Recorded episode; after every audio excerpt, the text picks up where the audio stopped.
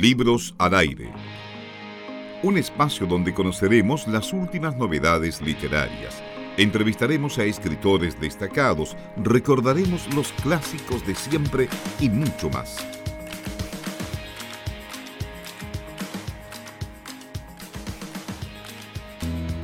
Seguimos acompañándoles en Libros al Aire. Estamos aquí eh, nuevamente eh, con Priscila y nos acompaña a esta hora a través de la tecnología y de las videollamadas en este formato eh, casero que ya se ha instalado en el fondo de los medios de comunicación junto a Simón Ergas, él es editor y también parte de la editorial La Pollera, que ya lo habíamos visto en redes sociales hace unos días, se están celebrando 10 años desde que publicaron sus primeros eh, libros. ¿Cómo estás, Simón? Buenas tardes y bienvenido nuevamente a Libros al Aire.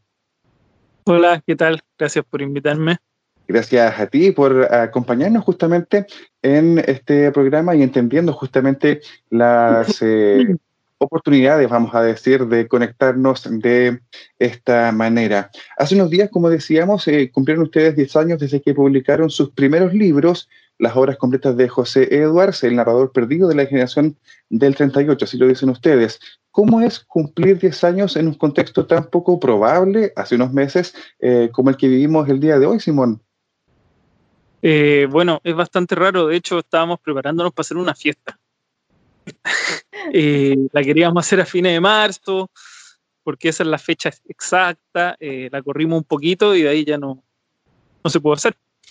Y por eso, por eso lo quisimos celebrar en, en digital y regalamos algunos libros de, estos, libros de José Edward que están agotados además. Eh, bueno, Simón, eh, saludo también a Priscila acá, también del equipo de Libros al Aire. Eh, nosotros hace un par de años ya, em, digamos, uno de los libros que con los que empezamos a, como a familiarizarnos con el trabajo de ustedes fue Tony Ninguno, de Andrés Montero. Y la verdad es que fue una cosa de boca a boca. Creo que primero partió Eduardo, luego partió Angie, que era una fue un miembro del equipo hasta hace poquito tiempo, luego fue otra, luego llegué yo. Y en realidad a nosotros quedamos encantados con el libro a primeras lecturas, no solo por, eh, digamos, como la historia en sí, sino por la manera, digamos, bastante especial de, narrar que tiene Andrés Montero. Y el libro eh, ha recibido varios premios, eh, digamos, desde, que desde la publicación, para destacar principalmente el premio Elena Poniatowska en el 2017. Entonces a nosotros nos gustaría, si ustedes o sea, si tú nos pudieras contar un poquito, ¿qué tan relevante fue para ustedes como equipo editorial esta publicación? Eh, fue súper relevante porque en, las dos líneas de trabajo que hacemos en la editorial, que una es publicar autores contemporáneos y la otra es publicar autores, eh, textos inéditos o desaparecidos de autores más consagrados, siempre, bueno, mi, drama personal es cómo lograr que se difundan los autores contemporáneos. Porque cuando yo saco un libro de la Gabriela Mistral o de Carlos Droguet, en una feria, por ejemplo, frente a un lector, no tengo que explicarle nada, no tengo que contarle nada. El libro, el libro y el autor ya es conocido. Entonces, el premio que ganó Andrés fue súper importante en ese sentido, eh, para difundir la obra, eh, para que se haga más conocida y, y, para que el libro también brille. Eh, es algo que uno no acostumbra mucho, que es como uno entra a esto queriendo hacer libros y no sabiendo venderlos, de repente a uno le da pudor hacer paja o hacer sellos o hacer cositas, em, como ponerle sticker de segunda edición a los libros, ¿cachai? Y para el del Andrés el, premio fue tan importante em, que decidimos hacer una faja y, descubrimos cómo ese impulso también ayudó al libro ya a llegar a una tercera, una tercera edición de harto ejemplar impreso. Sí, justamente nosotros eh, nosotros quedamos encantados con ese libro y desde ahí hemos tratado de ir siguiendo justamente el trabajo que ustedes han estado haciendo, un trabajo que ha sido bastante destacado, eh, no solo por, por los premios oficiales, sino que también por las críticas que ha recibido el trabajo editorial que ustedes han hecho. Tú ya lo decías, eh, Simón, en estos 10 años han desarrollado diversas líneas de publicación, además de las más tradicionales, como son la novela, cuentos, eh, poesía, y que tienen que ver con antologías y rescate además patrimonial, eh, donde destacan ya eh, lo, comentabas también, eh, Gabriela Mistral, Carlos Droguet, Juan Emar, entre, entre otros autores eh, consagrados, ya reconocidos. ¿Cómo es este proceso editorial en cuanto a estos rescates patrimoniales? ¿Cómo seleccionan las obras o los autores? ¿Y, cuáles son los criterios que ustedes también se fijan para publicar a, a quienes deciden publicar, obviamente? Sí, pues, pucha, ha sido un camino súper entretenido y bastante accidental. Eh, todo partió con, las obras de José Edwards, a las que llegamos sin querer cuando nunca habíamos hecho ningún libro. Y, haber hecho ese trabajo nos empezó a abrir ciertas puertas, nos pusimos a investigar, llegamos a la Fundación Juan Emar. Eh, de casualidad estaban estos manuscritos que estaban con un clip meganografiados hace como 80 años, el clip ya tenía una marca negra en el papel. Eh, y de a poco nos fuimos dando cuenta que había material y había muchas obras desconocidas o inéditas de autores consagrados, que ese es el criterio. Por ejemplo, después de que sacamos los tres libros de Droguet, em, El compadre, que tiene un capítulo inédito, El hombre que traslada a las ciudades, que estaba publicado en España, o El enano Cocorí, que sacamos el mes pasado, que tampoco estaba publicado en Chile, nos han llegado mensajes por, eh, por Instagram, publiquen pata de perro. Y en verdad eso se sale de nuestro criterio porque Pata de Perro eh, ya existe. Eh, bueno, está por ahí la edición con la portada de Amster. Eh, ya existe y no tiene, entre comillas, ninguna novedad volverlo a reeditar. Em, entonces evitamos acercarnos a estas obras de, sin poder aportar en algo. Por ejemplo, los tres libros que hicimos de Rosamel del Valle no tienen ningún cambio, nada inédito, nada extraordinario, pero son son narrativas de un poeta y que estaban publicadas en el extranjero. Entonces también por eso las acercamos al público chileno. Qué interesante eso justamente de poder eh, aportar, perdón, aportar algo distinto con las publicaciones, eh, me parece que es un criterio eh, relevante justamente. Quería, si podemos precisar también cómo lo hacen con las antologías, a propósito de Gabriela Mistral, hemos visto también un trabajo interesante respecto de esta gran poetisa que hemos quizás vuelto a descubrir o redescubrir eh, desde hace un par de años. Sí, en, la Gabriela Mistral trabajamos con Diego del Pozo, que él es como investigador especialista. Ahí yo doy un paso atrás como editor, a diferencia de los otros trabajos, eh, y soy más bien productor del libro, corrector, pero el editor es Diego. Em, que él desde que se licenció en literatura y su magíster y ahora un doctorado ha estado trabajando el tema. Y, nada, desde que llegó el legado inédito de la Gabriela Mistral, em, mucha gente ha estado incluso recopilando libros, sacando poemas inéditos. Eh, y el Diego ha tenido un trabajo, digamos, que ha, seguido una línea, que, que, que igual coincide con el criterio que nosotros tenemos en el rescate editorial, que es dar a conocer aspectos nuevos del personaje. Entonces él partió con el poema de Chile, que estaba publicado a la mitad, y en este legado mm. inédito se encontró, o sea, se encontró, yo digo se encontró la otra mitad, pero Diego no está seguro de que sea, de que esté completo todavía. Pueden seguir apareciendo textos entre medio de todos los manuscritos de Mistral, que son miles y miles. Eh, siguiendo esa línea, después Diego recopiló una antología política Em, que, eh, que, son columnas y discursos de Gabriela Mistral a lo largo de toda su vida em, en distintos países donde ella vivió. Eh, y ahora en mayo eh, publicamos el tercer libro que hacemos con Diego, que es una antología mística y religiosa de Gabriela Mistral, que según Diego es el aspecto más desconocido de ella y que se relaciona directamente em, más allá de lo que entendemos típicamente por religioso, digamos, Dios, iglesia y todo eso, ella en su espiritualidad encuentra la inspiración, su inspiración mm. artística. Entonces se vuelven unos textos que son muy desconocidos, pero fundamentales también para entender el personaje. El libro tiene también discurso, entrevistas y columnas en que ella habla de, del cristianismo, critica la iglesia, habla de, se preocupa mucho del abandono de la espiritualidad y después incluimos una segunda parte con puros textos inéditos que son pequeños poemas y prosas que ella tenía en sus cuadernos y que los escribía como a modo de mantras o rezos personales, donde ella va eh, desarrollando ideas en torno a la religiosidad. Y es impresionante porque también siempre hemos creído que Gabriela Mistral es muy cristiana o que era franciscana, pero mm. ella en su, en su desarrollo espiritual mezclaba conceptos. Ella leyó de todo, esoterismo, eh, budismo, hinduismo, y al final encontró su propio camino. Eh, y creo que es como hacía todo también, avanzando a su manera en base a todo lo que está disponible.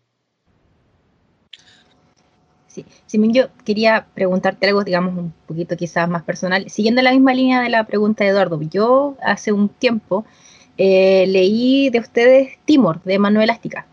Entonces, eh, y me acuerdo que yo llegué al libro eh, principalmente por el hecho de que estaba anunciado como una de las primeras novelas utópicas escritas en Chile, la historia del autor era bastante particular. Entonces, ¿ustedes cómo, cómo se toparon con este libro? Eh, lo mismo del anterior, ¿cómo se llegó, digamos, cómo pensaron en publicarlo, cómo, cómo presentarlo, todo eso me gustaría saber un poquito más también. sí, mira, es que empezando a hacer esto, cuando ya lo estáis haciendo un tiempo, ya la gente se te empieza a acercar y se empiezan a interesar. y te dicen, oye, conocí este libro, escuché este otro, te encantaría hacerlo. Y, entre medio de esos mensajes eh, apareció este, este timor, eh, las noticias de esta novela, y la verdad la tuvimos guardada un tiempo porque no encontrábamos el libro. Eh, había una edición que salió el, creo que el 2010, el 2012 por la Universidad de Valpo, muy chiquitita, y terminamos encontrando el libro en una librería eh, periférica en Buenos Aires. En una librería de libros usados, la, la, primera edición, digo. Y nada, lo transcribimos, nos contactamos con la familia, que eso eh, siempre es parte de la aventura, contactar a la familia. Y, y nada, y también, bueno, encontramos al colectivo Cabo Astica, que está en Valparaíso, es un documental, trabajamos con ellos, les mostramos el libro. Así que nada, con cada, con cada libro que uno rescata al final como que se revela un mundo. Eh, y eso también lo hace muy interesante. Muy interesante. En el caso Rosamel del Valle, eh, que descubrimos que en los últimos 10, 15 años se han publicado todos sus libros sin, sin autorización, porque no existen los familiares. Terminamos yendo a Curacaví y encontramos a los herederos. Y nos fuimos a tomar un té, que eran unos viejitos que vivían en una. Fue súper lindo. Hoy estamos conversando con Simón Ergas, él es editor y parte eh, de la fundación, digamos, de la editorial La Pollera, una editorial que eh, nosotros ya hemos venido conociendo y trabajando con ellos desde hace un par de años, con una propuesta bastante interesante que rompe quizás eh, esta hegemonía que hemos conocido también de parte de las editoriales eh, más grandes y que tienen también capitales extranjeros. Eh, y estamos conversando con Simón porque La Pollera cumplió hace algunos días 10 años desde que publicaron sus primeros libros y por lo tanto también hay un motivo aquí de celebración que se ha visto empañado, ya nos decía Simón, por todo este contexto. La fiesta estaba preparada, pero ahí hubo una especie de de suspensión. Ahora, Simón, eh, tras el estallido social de octubre, eh, ya la cosa se veía más o menos eh, complicada en, en, términos de realización de actividades. yo recuerdo la furia del libro también a fines del año pasado, que también estuvo marcada, por supuesto, por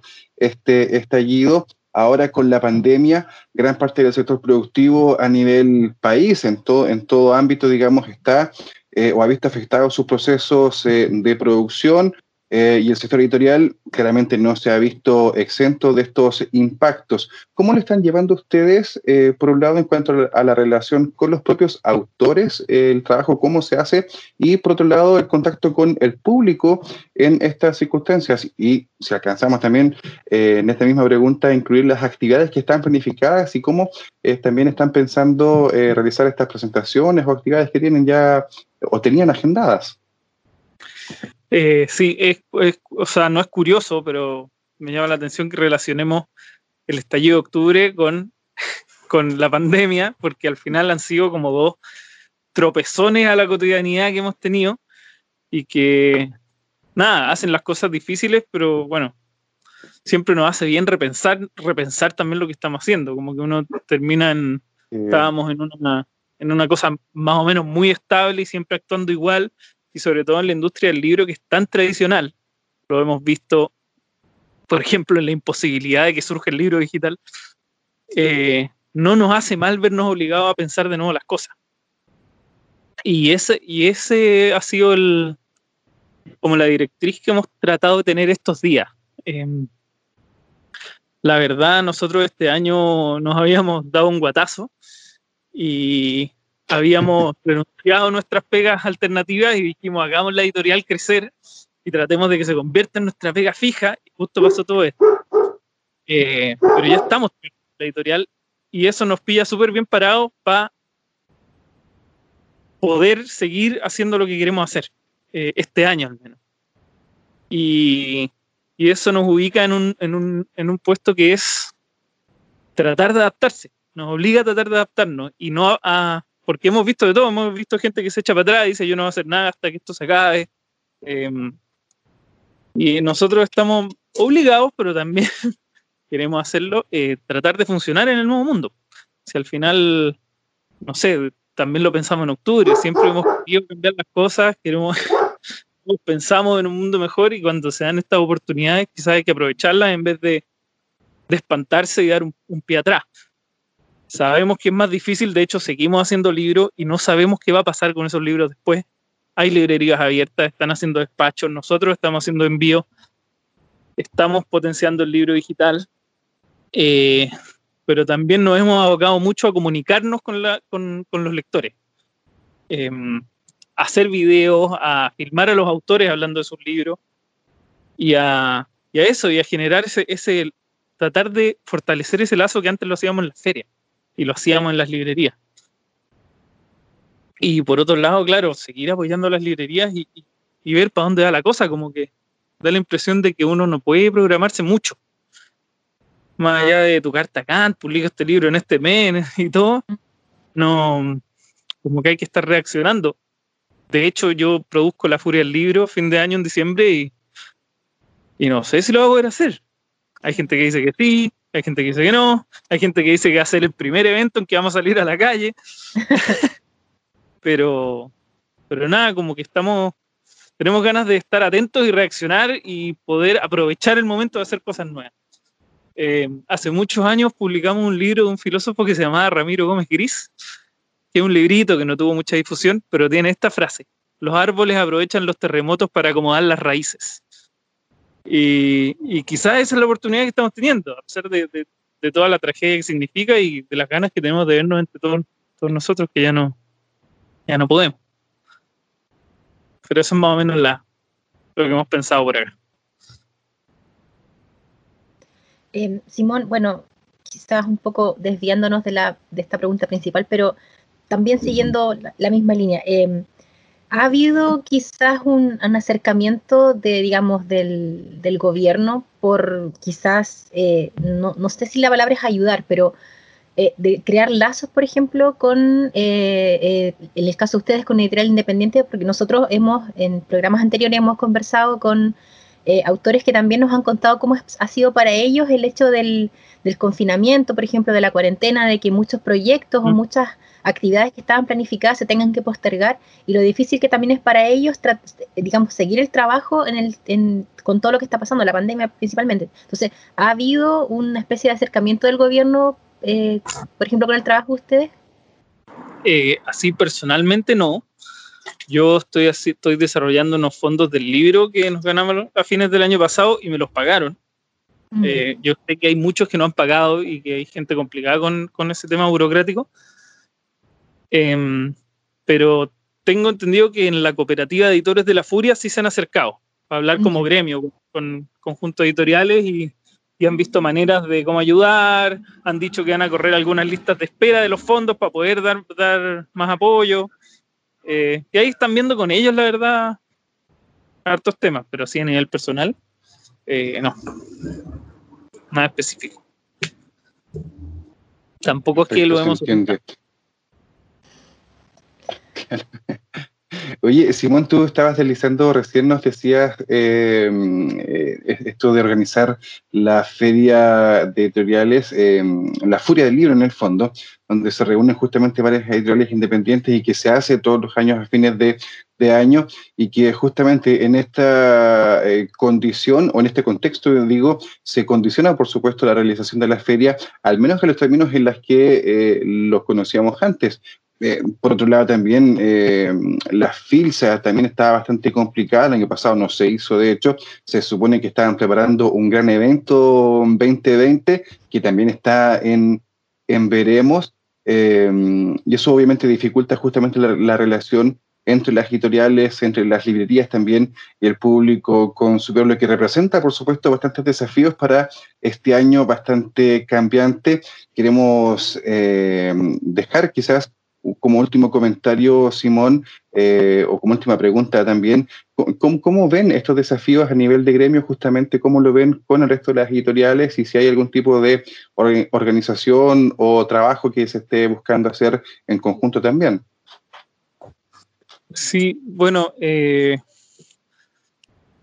yo creo que, claro, no hay nada más importante que trabajar en conjunto en estos momentos, o sea no sé, las librerías se están uniendo para hacer envíos, para hacer despachos, los gremios se están uniendo también, los gremios también se están uniendo para hacer esas cosas. Y, y nada, como, como relacionábamos antes el estallido con, la pandemia, ahora hay una dificultad y, hace poco nos pusimos en duda todo este ámbito de competencia descarnada en el que nos habíamos formado. Eh, y ahora estamos descubriendo que si, seguimos compitiendo entre nosotros, no, vamos a llegar a ninguna parte. O sea, que sería como el momento de ayudarnos, como, o sea, siempre hay alguien que quiere eh, crecer más que el otro, porque, porque así funciona esto también, pero estamos en un punto en que si no crecemos juntos no, no va a pasar nada. Entonces eso también vuelve muy interesante todo, todo este desafío. Perfecto. Conversamos entonces con Simón Ergas, editor y parte fundamental de la editorial La Pollera Ediciones. Queremos eh, saludar a Simón eh, por estos 10 años que hace poquito cumplieron en relación a los primeros libros que publicaron como La Pollera, y al mismo tiempo desearles mucho éxito en un contexto que ya decimos es bastante complejo para todo el mundo en realidad a nivel productivo y también, por cierto, para la industria editorial. Simón, muchas gracias por acompañarnos y al mismo tiempo eh, un abrazo a la distancia. No, muchas gracias por darme un cambio importante en la rutina de los encierros con esta conversación. Dale, que estés muy bien. Nos vemos. Nos vemos, Simón, gracias. Chao. Libros al aire. Siempre un placer en cada libro.